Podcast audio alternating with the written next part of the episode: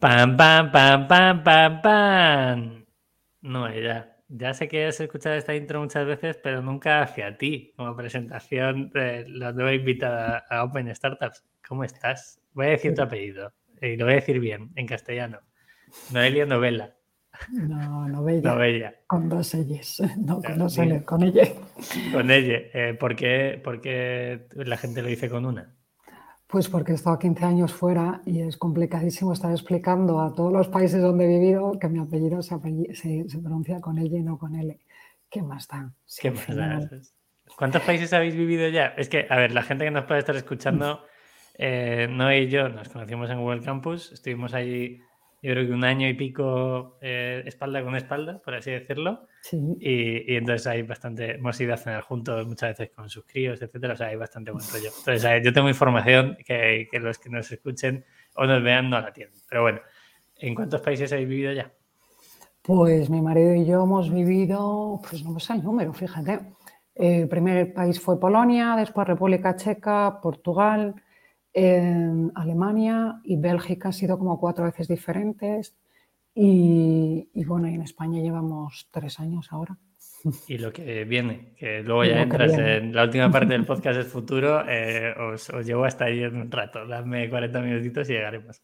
Vale, antes de nada, eh, nos invitan a café la gente de Sira, entonces dejar en la parte de abajo los que lo ven en YouTube estarán viendo que me tomo un café con hielos que me flipan.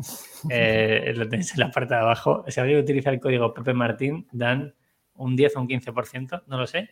Ese es el primer patrocinador del podcast y el segundo somos nosotros mismos, que ahora estamos haciendo ropa para empresas. El típico merchant bien hecho de forma consciente y sostenible, pues entrad en la web y veréis un botoncito de quiero ropa para mi startup. Darle ahí que os escuchamos. Estamos haciendo cosas muy guays. Han salido cosas con Webull, Bizum, con Pau Donés, pues bueno, que la gente que, quiera, que entre ahí. Y ya no hay más patrocinios. Más que nada porque no queremos, porque nos han escrito y no sabemos cómo gestionarlo. Entonces, no estamos cogiendo ningún patrocinador. Vale, Noé, eh, ¿quién eres y de dónde vienes? Pues la verdad es que vengo de Madrid, aunque he dado muchas, muchas vueltas, como, como ya hemos comentado. Eh, yo estudié gestión de empresas, pero, pero bueno, empecé una relación hace 22 años ya con alguien tan inquieto como yo y hemos ido pues, pues eh, saltando de un país para otro, principalmente por proyectos de él, lo cual me ha hecho a mí, pues bueno, la verdad es que siempre he encontrado trabajo súper rápido, pero de cosas muy diferentes. ¿no? cuando me mudé, bueno, aquí trabajaba en Yastel, Fui las primeras account manager de, de Gestel en el año 2002. Madre mía. Em, de ahí salté pues, para Bélgica, hoy para Bélgica, no para Polonia, trabajando en la industria del vino. Importaba vino portugués siendo española y lo vendía a los polacos que no tenían ni pajolera idea de vino, lo cual era pues como poco surrealista. Y me lo pasé muy bien, mejor trabajo del mundo. Normal, claro. De ahí salió Proyecto Chulo en Praga y me metí en la industria farmacéutica. De la industria farmacéutica me fui a Telecom, de vuelta a Telecom con vendiendo toques tonos para el móvil, el termómetro del amor y estas cosas todas en día. un SMS y tal y cual. Eso fue en Portugal. Después salté para ¿Para dónde? Se me ha olvidado ya, para Bélgica, donde me hice headhunter em, de, consultores. Además, yo muy fina, no trabajaba con nadie que para proyectos que fueran menos de mil euros diarios, porque ah, me iba, sí. Así que me dio una visión también muy interesante, porque además yo había estudiado, hice un máster en recursos humanos y siempre me había interesado mucho em, pues, pues todo eso. Y, y yo qué sé, las vueltas que habré dado ya. Luego estuve en Portugal, Em, ¿Qué más he hecho? En Portugal estuve trabajando con Rebus, lo que hoy es Space, em, llevando todo el país y, nada, luego monté una startup que se llamaba Curriculate, que hacía currículums, un poco utilizando pues todos los aprendizajes como Headhunter de, de currículums del mundo entero para trabajar en Europa pues eh, lo utilicé para que gente de, España o de Portugal o de cualquier otro país que quisiera trabajar pues, en otros países supiera cómo comunicar en el currículum y además los hacía muy chulos y muy modernazos y tal. Y, bueno, y un poco casi solapando, eh, tuve niños y estas cosas todas y fuimos... Niñas y perros, niñas y perros. Bueno, el perro es más reciente, pero ah, sí, primero, primero vinieron, los cachorros humanos y cuando estábamos ya como súper hartos de, la vida de papás eh, en Lisboa, pues decidimos que, que, nuestra vida era demasiado simple en esos momentos y que tenía, teníamos que hacer una vuelta al mundo. Entonces hicimos una vuelta al mundo en la que la niña hizo un año en Toronto y el niño hizo tres años en Singapur, cuando eran muy, muy pequeñitos todavía. Y esto fue el año 2013. Em, nos quedamos siempre en Airbnb, en un momento en el que todavía Airbnb no era tan conocido y teníamos claro que Airbnb y compañía lo, lo iban a petar al final estaban pues digitalizando algo que llevaba funcionando toda la vida. ¿no? Mi abuela ya alquilaba su casa de Benidorm en los años 70, pero claro, solo lo alquilaba gente de Madrid, con la cual quedaba en un café cerca de casa para hacer intercambio de llaves y dinero. Y, bueno, todo esto simplemente lo que estaba era haciendo, que estaba era abriendo horizontes. ¿no? Eh, por tener los críos tan pequeños, pues todavía gateando, literalmente, pues estamos un poco sensibles con el tema de la limpieza, porque en aquella época todavía era esta lógica del peer-to-peer, te dejo mi sofá y limpio los pelos y lo que en mi ducha, básicamente, ¿no? Y si te encuentras los míos, pues te aguantas también pero obviamente yo que sé, hemos crecido todos con los estándares de limpieza de los hoteles, da igual si eres de si eres millennial o la generación que sea, eh, Airbnb no es así tan antiguo, ¿no? Hemos todos crecido con estos estándares. Eh, y bueno, y además que es que hoy en día pues ya hablamos de fondos buitres, de socimis, de empresas que gestionan 35.000 propiedades y que han hecho una IPO con valoración de 4,1 millones, como es el caso de Macasa, ¿sabes? que, esto ya está en otro nivel. Buena, buena, competencia, ¿eh? buen sector para meterse, ¿no? Eso todo ventajas. bueno, sí, pero que no era así, que cuando nosotros empezamos era, bueno, empezamos literalmente a batir puertas de las empresas de limpieza que trabajaban para los hoteles y les decíamos, oye, ¿por qué no trabajáis esta industria? Esto cuando volvimos de la vuelta al mundo y es que ni la conocían, básicamente. Los directores de empresas de limpieza de Portugal, que era donde yo vivía en aquella época, es que no habían ni oído hablar de Airbnb. Yo les empecé a presentar datos, que tampoco había muchos datos, porque aquello era todavía así un poquillo como en negro, y ya, bueno, y como lo nuestro, entre comillas, es tecnología, que si bien mi marido ha trabajado siempre en sistemas de facturación de empresas de telecomunicaciones, no tiene nada que ver con esto. Y yo, pues yo que sé lo que no habré hecho, pero siempre he tenido mi, mi rollo geeky y, y, ahí me aventuré, pues tampoco será muy difícil digitalizar estos procesos y obviamente que es muy necesario que haya esta digitalización, pues no es lo mismo con empresa de limpieza enviar 20 limpiadores todos los días a un hotel que en, en la misma dirección, ¿no?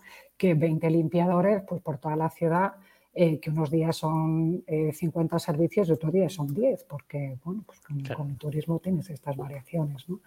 Por lo que, bueno, resumidamente lo que llevamos siete años haciendo es digitalizar empresas de limpieza para que puedan trabajar de una manera eficiente esta industria que tiene sus desafíos. Hombre, está claro. Eh, para los que nos estén escuchando, los y las, eh, siento si alguna vez digo los y las, eh, hay veces que me, critican por eso, pero bueno, estoy en ello.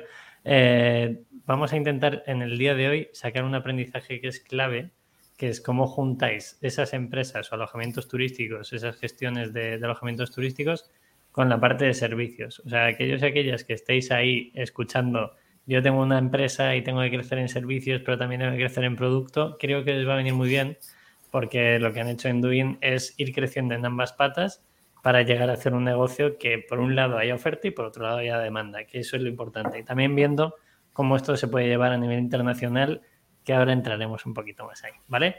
No, entramos con las preguntas recurrentes. Eh, ¿Años de vida del proyecto? Pues estamos desde el 2015, siete añitos llevamos ya. Muy bien. ¿Empleados ahora? Somos 14, nos llamamos Doiners y, son bastante diferentes, además los unos de los otros, somos como muy complementarios. Además, el tema de recursos humanos, porque tengo background en ello, pues siempre lo llevo yo y con mucho cuidado para, para esta complementariedad.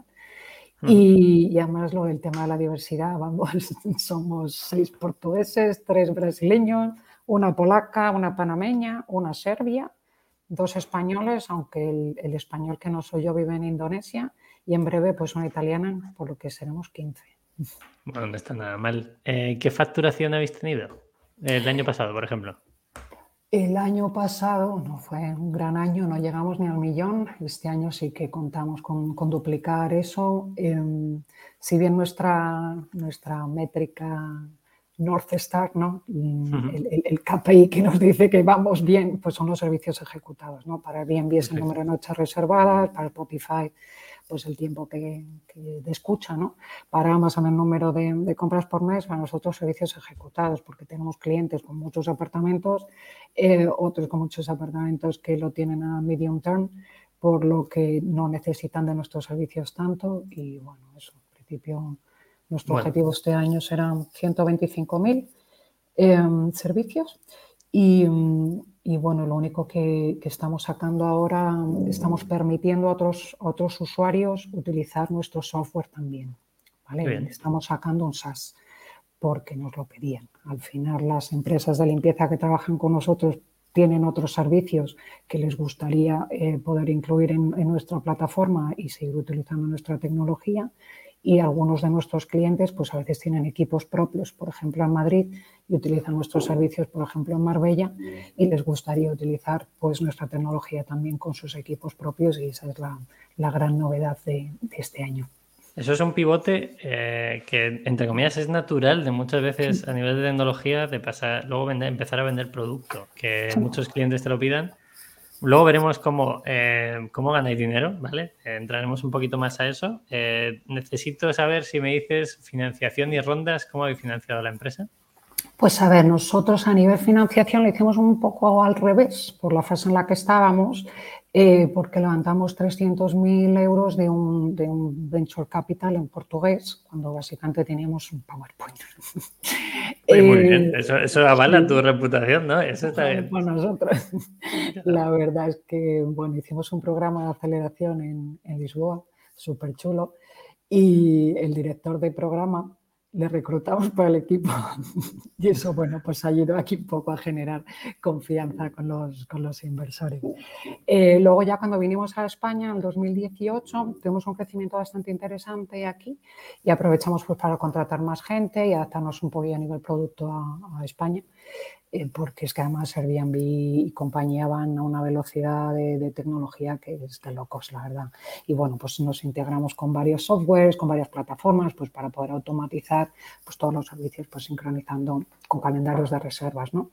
Y ahí pues nos ayudaron financieramente dos business angels con un total de 360 eh, presenté en el South Summit a final de 2019 y ahí conocimos a, otro fondo muy especializado en turismo que quería mucho eh, hacer parte de, de, nuestro equipo, como financiando, financiando algo.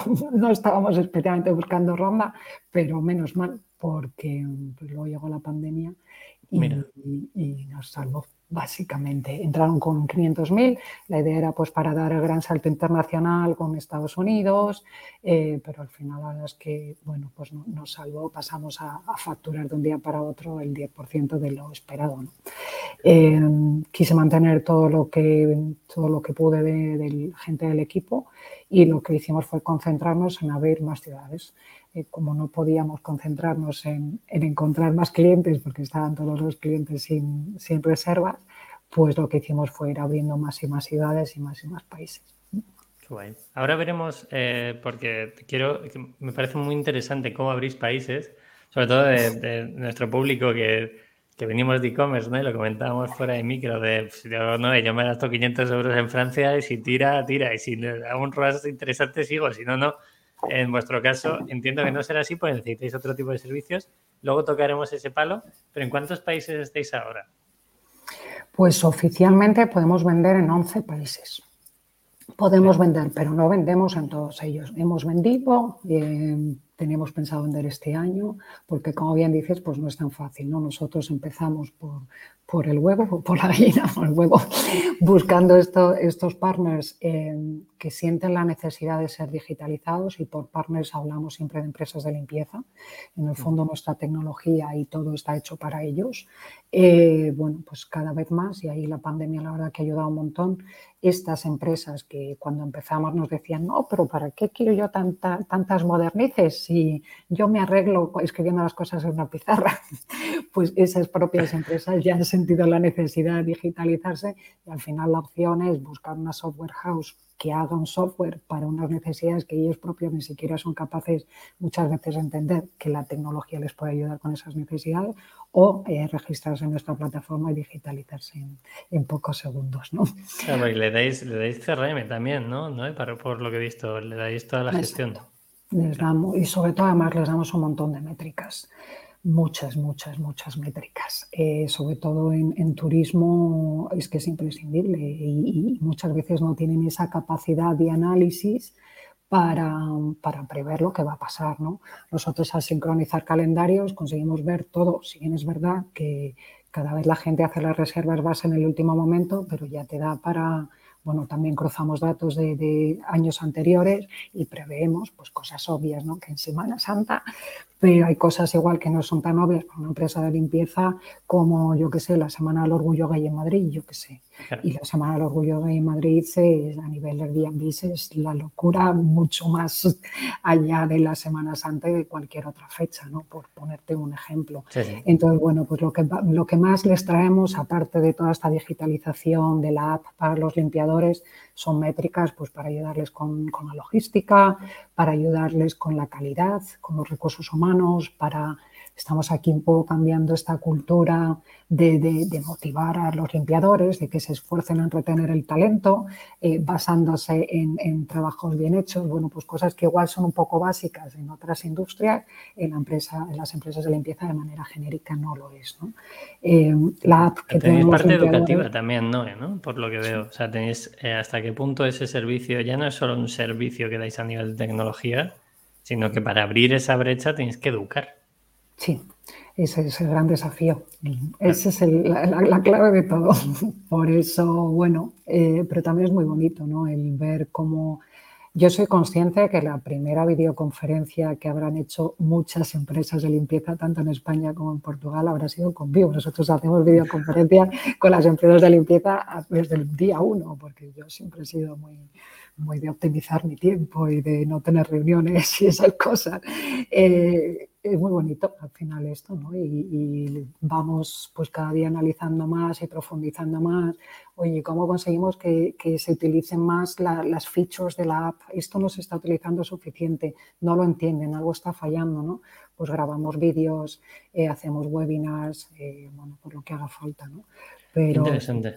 ¿Cuántos mm. servicios dais ahora, no? además de limpieza, que es el, el que entiendo que empezaríais por ahí? Yo he visto la web, eh, ¿metéis también lavandería, eh, check-in y check-out? ¿He visto? sí, al final nuestro objetivo es quitar toda la parte operacional a, estos gestores. ¿no? Los gestores de apartamentos turísticos, eh, de manera general, vienen con un background muy, muy de marketing, saben posicionarse mejor o peor en, en Airbnb, saben presentar el precio adecuado para cada una de las noches en Airbnb, pero no tienen paciencia ni experiencia ni ganas ninguna de estar gestionando toda la parte operacional, pues limpieza, lavandería, eh, amenities, eh, check-in y check-out. ¿no?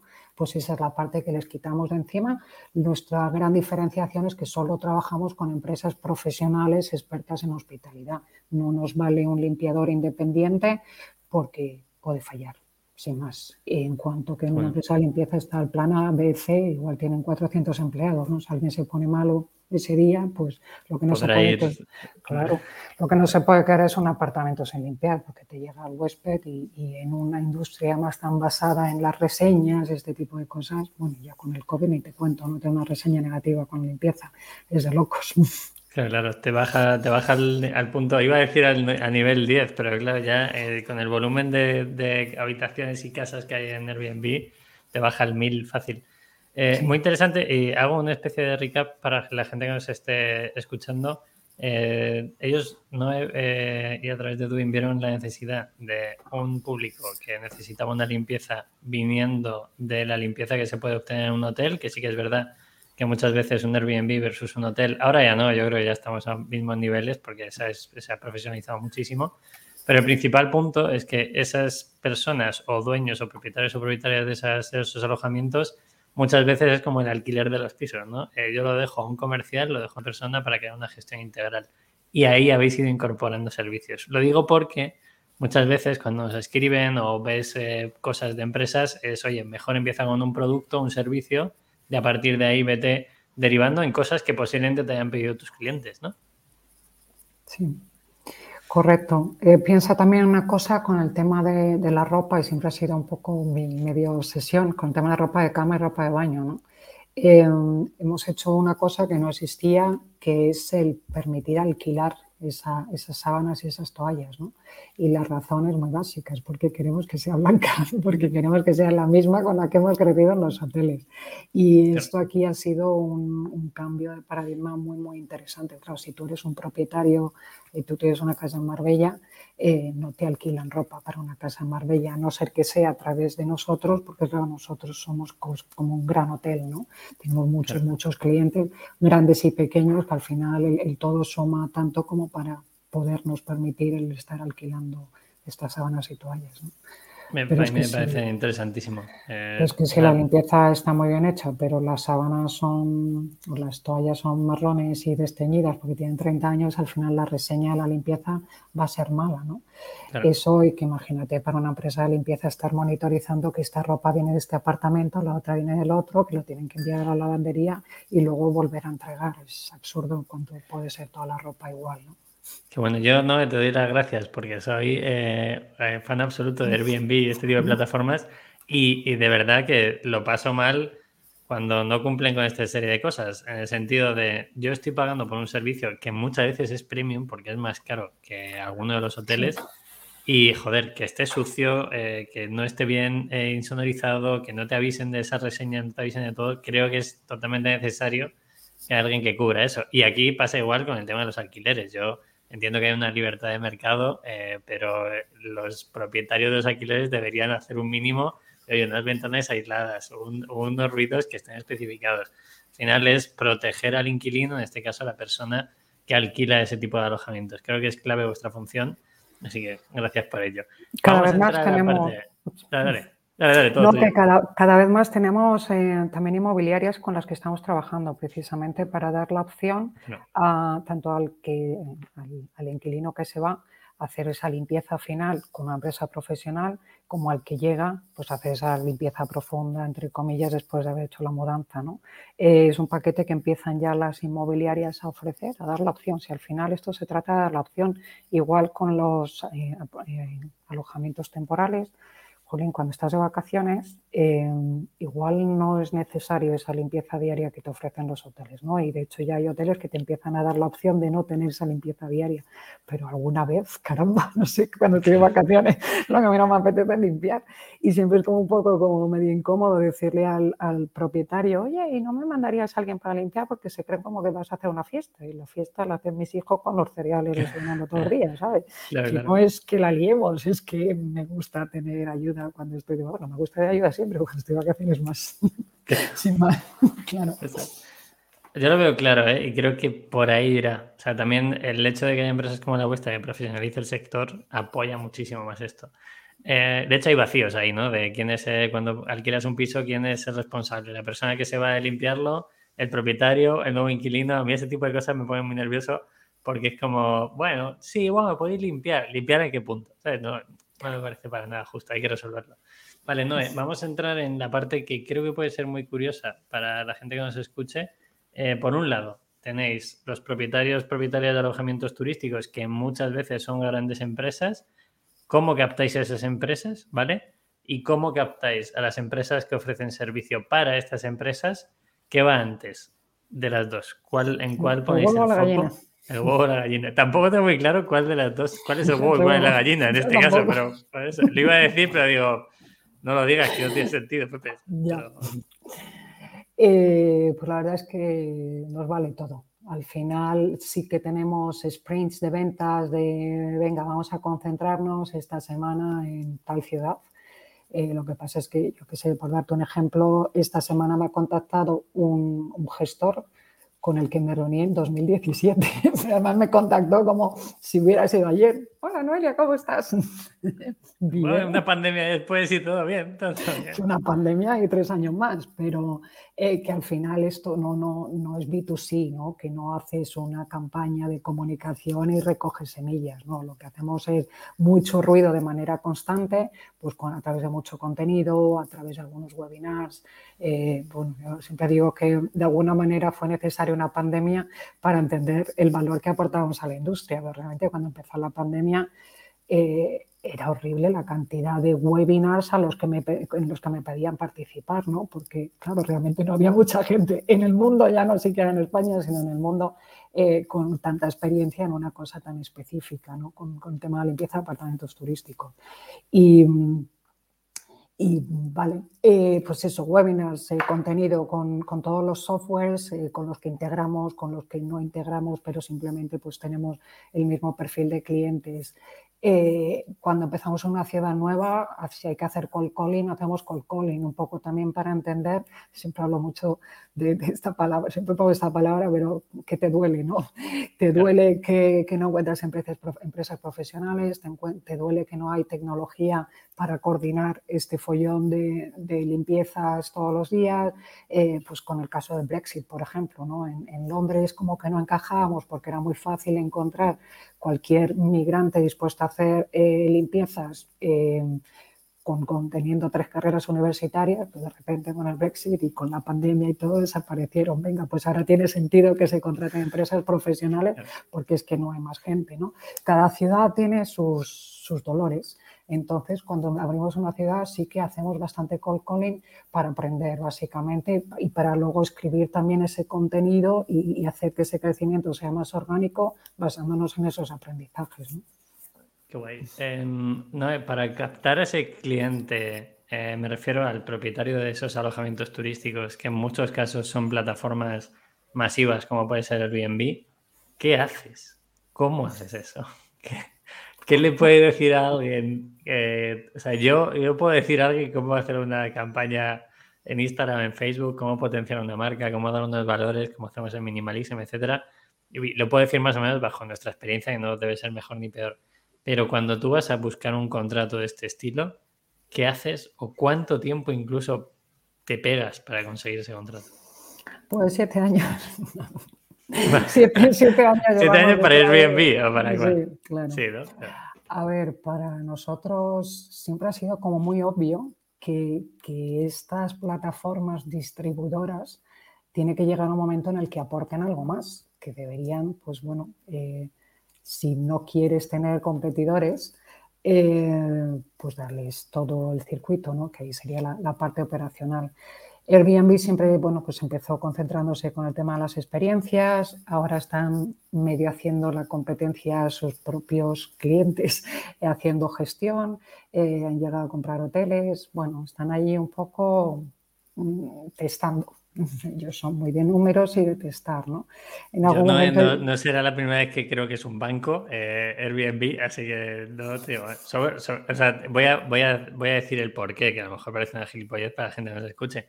Pero Airbnb al, al inquilino, a la persona que va a ir, imagínate que tú y yo reservamos un viaje para dentro de un mes, yo ya he reservado el Airbnb, ese dinero se ha quedado en la cuenta de Airbnb, al propietario no se le paga, si no tengo entendido, hasta dentro de 15 días o 20 días después de que el inquilino haya dejado el piso.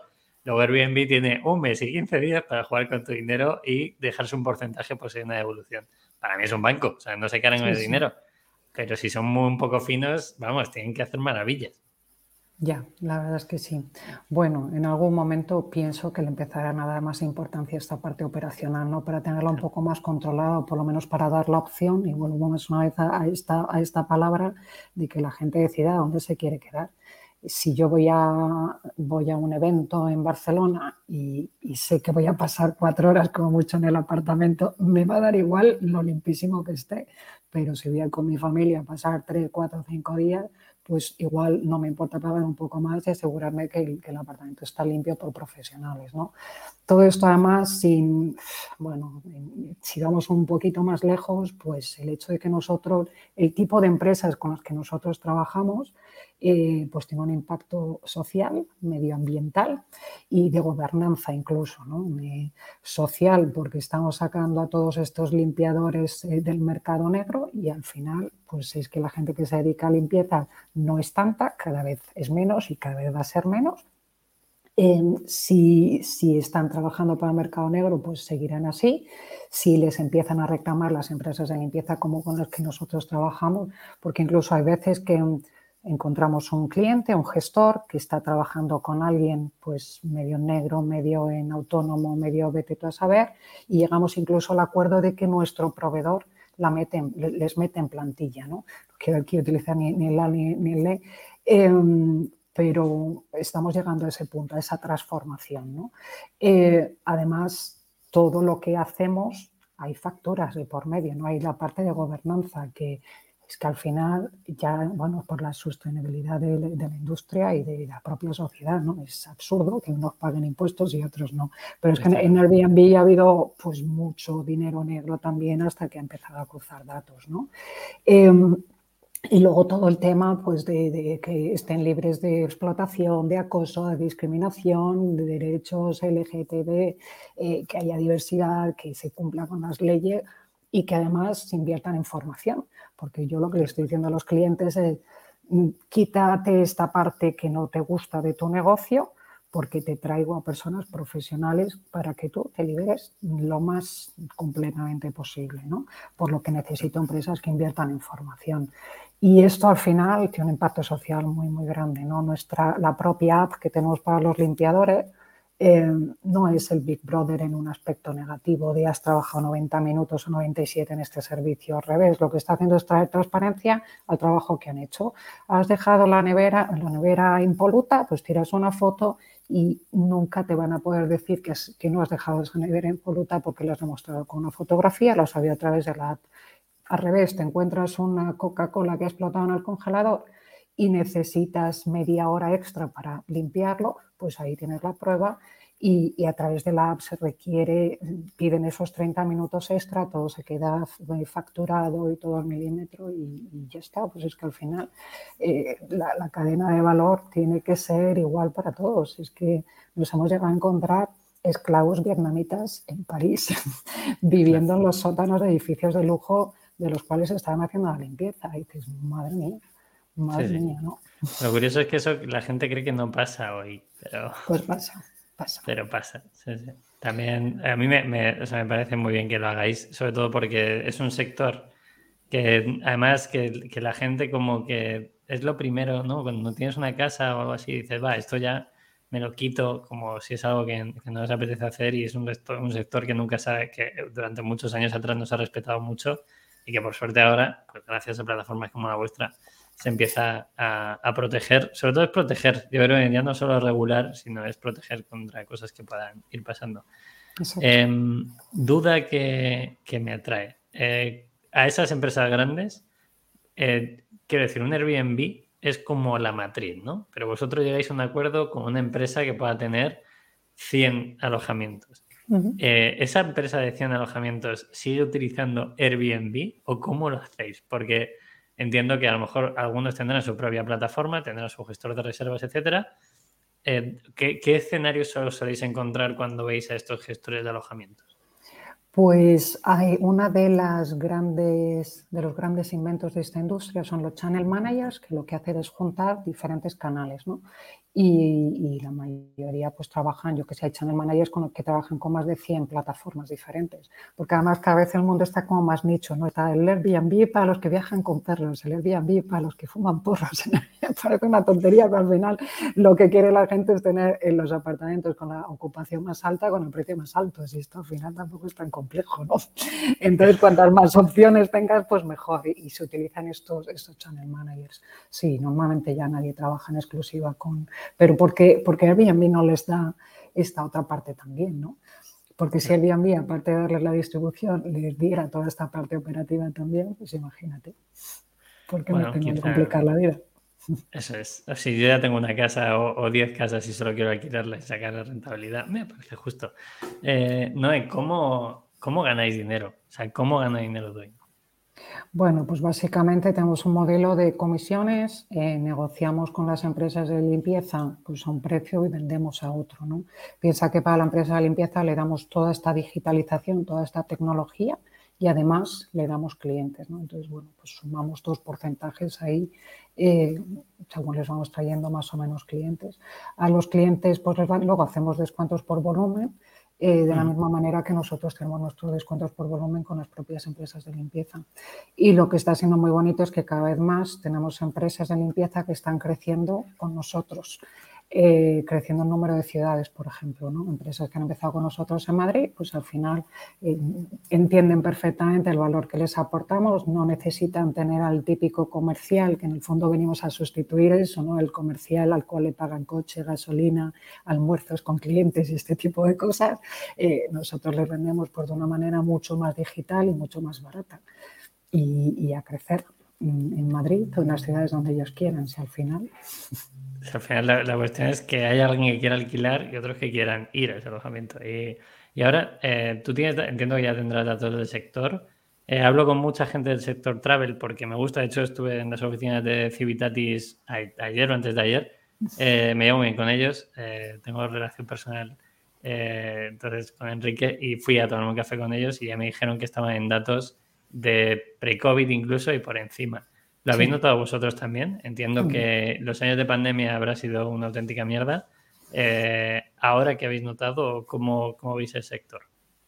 Pues, eh, como bien dices, a nivel travel, de manera general, sí que estamos ya números pre-COVID, pero a nivel apartamentos turísticos estamos con números por encima, porque la pandemia al final hizo que mucha gente utilizara apartamentos turísticos en vez de un hotel. Y esta tendencia al final está aquí para quedarse, ¿no?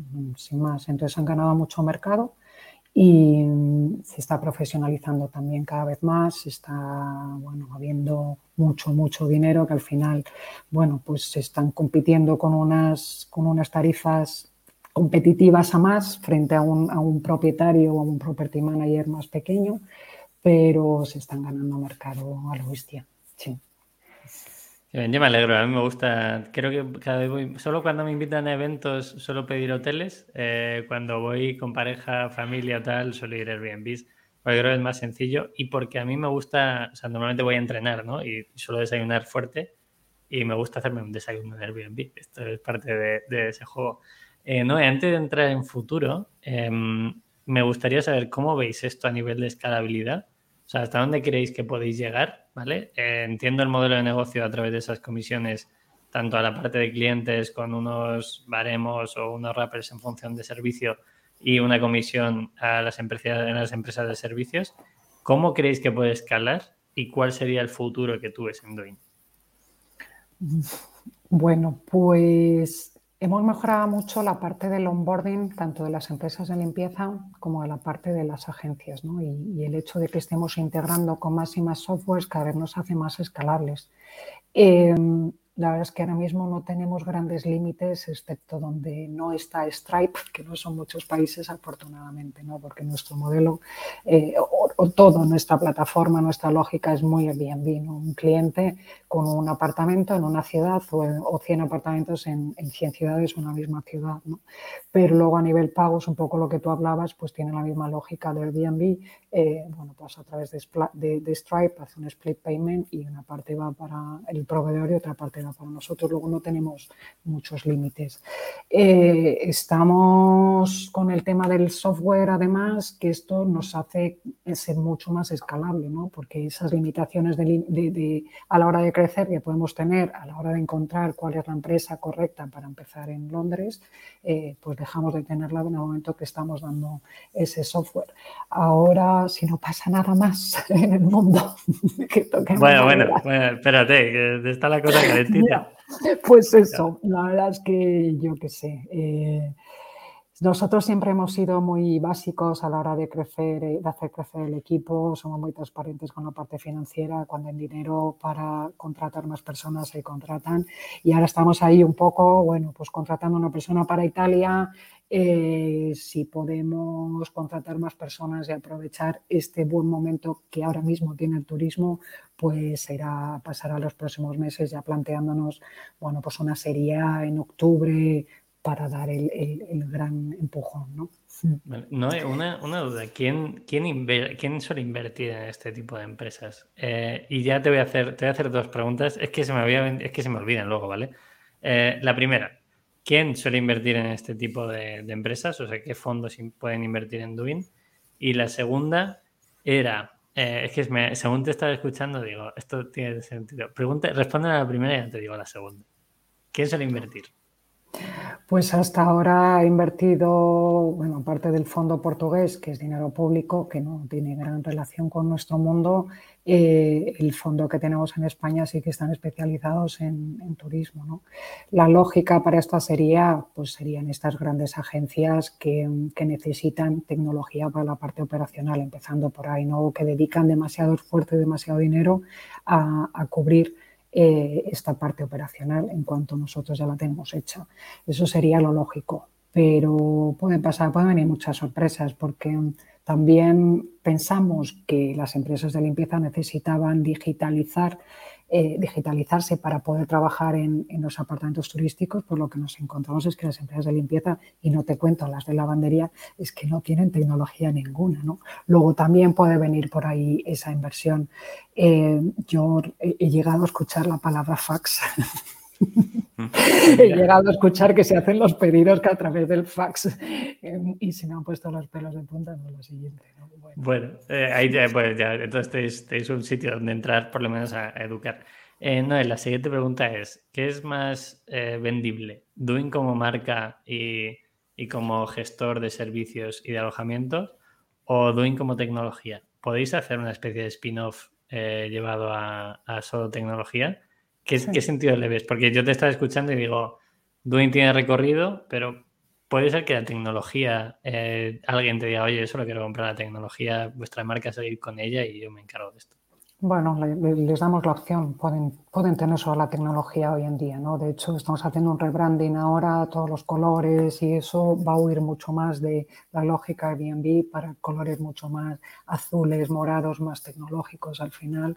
Eh, sobre todo el tema de las métricas, ¿no? No hay mucha gente haciendo este análisis de métricas eh, en una cosa tan específica como son los servicios de limpieza para apartamentos turísticos. Claro, cuando hablamos de empresas que tienen 35.000 apartamentos turísticos, las métricas son mega, mega, mega importantes, ¿no? Claro.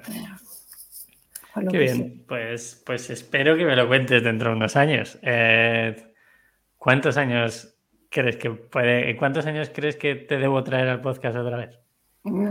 Cuando me haya jubilado en cinco. vale. Vale. en cinco te traigo. Vale. os, queréis, jubilar en cinco o no? No, es verdad. ¿Lo veis cercano? Hombre, yo creo que tenemos cinco años aquí muy interesantes ahora mismo. Eh, estamos ya vendiendo en Estados Unidos, eh, Europa está bastante potente y el año pasado nos seleccionó 500 eh, Startups, que ahora se llama 500 Globals, el, programa de aceleración, pero nos seleccionó en, Singapur, en la oficina que tienen de Singapur. Hemos estado haciendo un programa allí y, y bueno, y estamos ahí analizando también, analizando ya bastante avanzadamente el, abrir en el sudeste asiático y, ayudar ahí con la tecnología también. Principalmente con la tecnología. Luego el otro modelo, eh, bueno, al final si tenemos clientes de tecnología y, les interesa que vendamos por ellos, pues se puede también intentar, ¿no? Pero sí, bueno, nos tenemos que adaptar ahí un poquito el producto. Airbnb, por ejemplo, está prohibido en Singapur pero tienen un alto número de colivings que al final es como lo mismo. Debo decir que he estado en algún coliving en Singapur. ¿eh? Yo he vivido una semana en un coliving en Singapur. Por eso, bueno, pues adaptando aquí un poquito el, producto, pero, pero trae, aporta valor allí también. Sí. Qué interesante. Bueno, no, pues espero citarte aquí. Oye, una pregunta más al lado personal familiar. ¿Cómo compaginas esto con dos bichos que son un poco hiperactivos y un perro? Y un marido. ¿Cómo, cómo hacéis esto? Porque eh, mucha gente tiene, o sea, ¿hacia dónde va la pregunta, vale? No es algo, o sea, te puedo hacer porque nos conocemos mucho. No es algo eh, que, que lo pregunte porque sí, sino hay mucha gente que cuando monta un negocio, el foco es solo el negocio y vosotros, sí, el foco es el negocio, vuestra energía está en el negocio, pero también, oye, queréis eh, viajar, que es algo que os ha llevado toda la vida a seguir haciendo, queréis que los niños vean mundo. ¿Cuántos idiomas hablan los niños ya? Porque a mí me parece algo. Los niños son trilingües y, y llevan ya tres años estudiando chino, que será el cuarto idioma, sí pero no solo son trilingües, como además presumen constantemente de todos los idiomas que hablan con todo el mundo. Bueno, lo sabes, lo, sabes. es como, ¿y tú cuántos idiomas hablas? no, nos encanta que, que, vivan en el mundo, ¿no? Y esta apertura de mente que tienen, y incluso a nivel profesional, ¿no? Mi hija te admira mucho porque eres youtuber, porque ella quiere ser médico youtuber y decoradora de interiores. Está bien, Algo bueno saldrá. Claro, claro. que sea lo que quiera. ¿Y cómo, cómo compagináis? ¿Cómo hacéis que sea viable? Eh, pues ¿Anteponéis algo o quitáis algo o es, es algo, lo hacéis de forma natural? Es de forma natural y lo de trabajar remoto lo hemos hecho siempre. De hecho, Duin es una startup portuguesa y yo no vivo en Portugal hace cinco años. Con que esta estructura de trabajar remoto pues ha existido siempre, siempre hemos sido asíncronos, siempre hemos sido pues trabajar por objetivos. A mí me da igual las horas que trabaje la gente lo que tienes que disfrutar y, dar lo mejor y que estemos alineados en ese sentido. ¿no? Eh, al final es cuestión de organizarte. Mis hijos salen a, las 4 menos cuarto, pues a las 4 menos cuarto yo voy a buscarles, les oriento aquí merienda, no sé qué, y, sigo. Y, estoy con ellos. Me acuerdo cuando en la época que hice tantos webinars, mi hija era capaz de de recordar el webinar, claro, y tengo que practicar un poquillo en casa, ¿no? Entonces de repente escuchaba a mi hija repitiendo mi pitch, pues bueno, pues así. Tú ven aquí, cariño, que este, este, le vas a dar tú. es La verdad es que no veo el momento. Oye, Noé, te aprovecho que antes me había surgido esa pregunta. Eh, ¿Hasta qué punto? Yo creo que es vital, pero es, una, eh, es un argumento que tengo muchas veces con gente de mi entorno, de hasta qué, qué punto un CEO o una CEO tiene que estar expuesto eh, para captar ese tráfico, esos servicios. Porque yo tengo la teoría, soy pesadísimo con esto, eh, hay gente que no lo puede entender, pero yo creo que si eh, tienes el mejor producto, el mejor servicio, o las mejores camisetas, o mejores calzoncillos del mundo, pero si no eres capaz de transmitirlo, o hay alguien que quiera transmitirlo en webinarios, en charlas, en el South Summit, en todo este tipo de sitios, ¿hasta qué punto crees que tiene sentido estar expuesto? ¿O crees que es viable no estar expuesto para montar un negocio de este estilo? Supongo que viable es, ¿no? Depende también un poco de la inversión que quieras hacer en, Google y compañía. Nosotros, como nunca hemos levantado así unas rondas muy maravillosas, pues me lo he tenido que currar un poco con, con esta eh, PR gratuito que, soy yo apareciendo en, bueno, lo que me interesa. Y yo soy bastante tímida a lo pasa mal. Pero bueno, por otro lado, yo que sé, también hablo inglés, portugués, español, pues bueno, soy muy completita. sí. Yo creo que es necesario, ¿vale? Para la gente que haya llegado hasta aquí, hasta el final, os animo y esto, y hay que dejarlo muy claro, no es exponer vida personal, es solo exponer la parte profesional. Y hay ejemplos muy claros de que hay un momento que si es necesario apagar esa parte profesional se puede hacer. Y desde aquí, por ejemplo, recuerdo a Tommy Santoro que un día decidió apagarse y está haciendo kite surf en Tarifa y como mucho le escribes un WhatsApp, ¿sabes? Ese es el punto.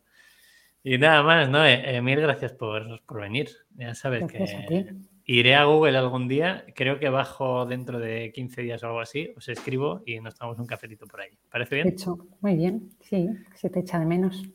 Nos veremos pronto, seguro. Cuídate mucho y a todos y todos los que hayáis llegado hasta aquí, si creéis que este podcast puede ser interesante para algún amigo, amiga, alguien que esté montando algo, sobre todo la parte de qué va antes el huevo o la gallina eh, pasádselo y que le pegue una escuchadita, que así es como crece este podcast. Gracias y nos vemos pronto. saludo. Chao.